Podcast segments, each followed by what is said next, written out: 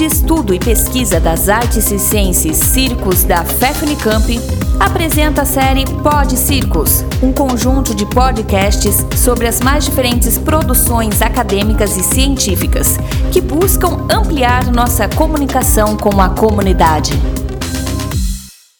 Oi pessoal, tudo bem? Meu nome é Rafael Marques, eu sou ator, palhaço, pesquisador e professor. É, faço parte também da Companhia da Bobagem. Zepetra, residência artística em escola de circo na França. Zepetra é trapézio em francês ao contrário, ou trapézio. É uma escola de circo amador e para um público com necessidades especiais. Atinge público infantil, desde bebê até jovem e adulto.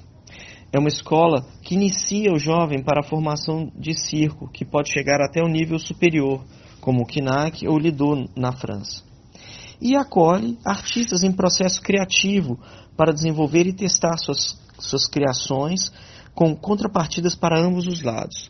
No caso da Cia da Bobagem, fizemos residência artística com dois espetáculos, o A2 e o Turning Point, ou Os Burocratas.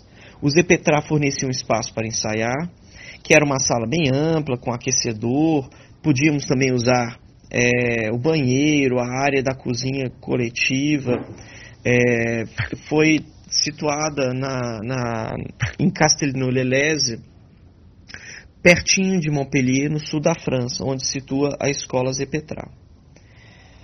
Ensaiamos para o espetáculo A2 numa curta temporada e apresentamos o número como contrapartida no Cabaré Crepe, que é uma mistura de cabaré onde são feitos crepes, né?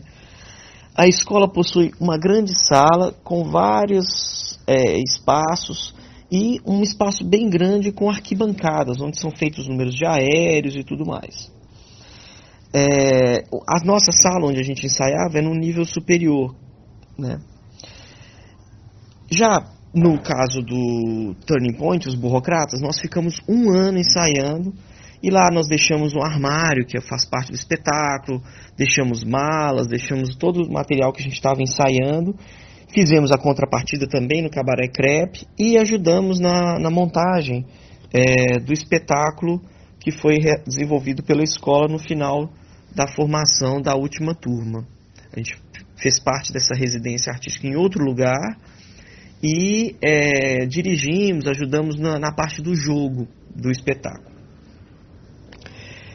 No caso da minha pesquisa, como é que foi toda essa experiência de residência artística, de criação, de apresentação, de encontro com o público estrangeiro também, de testar as nossas criações, as nossas propostas, ouvir retorno também das nossas práticas, né? Foi fundamental para minha pesquisa de doutorado, que era focada no jogo do palhaço em três eixos: a teoria, a criação artística, que foi muito bem contemplada nas residências artísticas, e a formação, o ensino e a aprendizagem do jogo do palhaço. Essas residências permitiram testar conteúdos teóricos na prática, trazendo um acolhimento e segurança para a Companhia da Bobagem ensaiar. Os encontros com o público foram formas pedagógicas de experimentar as criações, confirmando ou não as nossas escolhas artísticas e contribuíram para a realização dos objetivos da pesquisa, que envolvia a criação de cenas ou espetáculos. Assim, a teoria e a prática puderam dialogar em prol do jogo do palhaço. É, a residência artística é muito também utilizada no Brasil, né?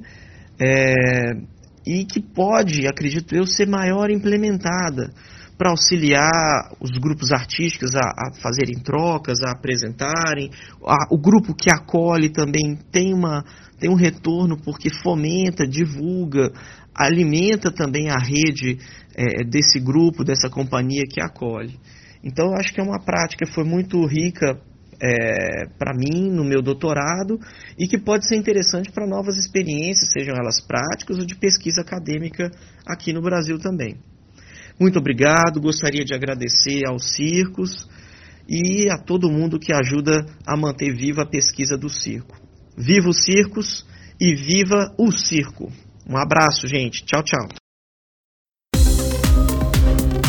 Muito obrigado pela atenção. Continue acompanhando nossos podcasts e outras publicações no Facebook, Instagram, no canal do YouTube, na web oficial Circos Unicamp, pesquisando o ensino do circo.